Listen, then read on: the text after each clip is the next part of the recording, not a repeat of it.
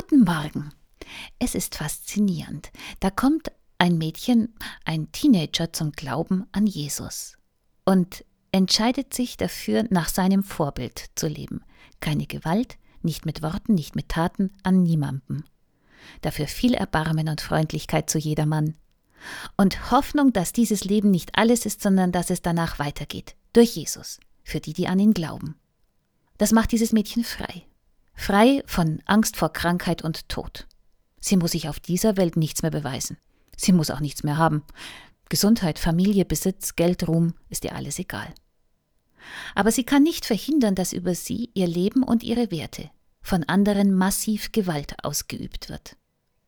Ich muss dazu sagen, sie lebte nicht heute, sondern vor gut 1800 Jahren in Syrien oder Ägypten, da ist man nicht ganz sicher, zu einer Zeit, in der so eine Emanzipation von allem, was doch für Menschen zu gelten hat, nicht tolerabel war.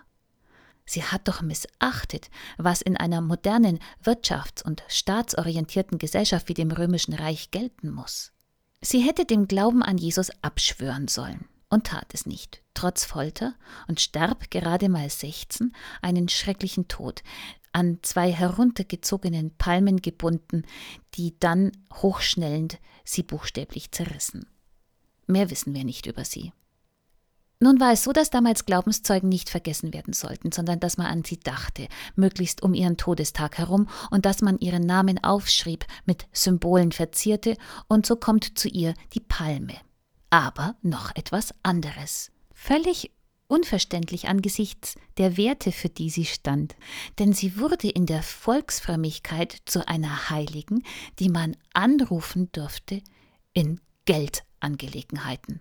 Und zwar nicht in echter Not, sondern bei Lotterie und Schatzgräberei. Fleischerei auch, das verstehe wer mag.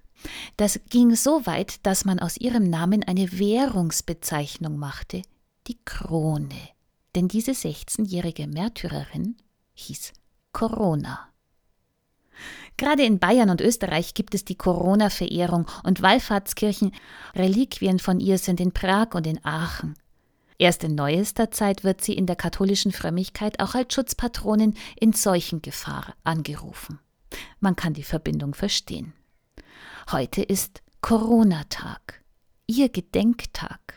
Und wenn ich mir überlege, was ihr wirklich wichtig gewesen sein muss, der Glaube an Jesus, die Treue zur Liebe und die Hoffnung darauf, dass die Werte dieser Welt wahrlich nicht alles sind, dann wird das Gedenken und das Nachdenken wirklich spannend.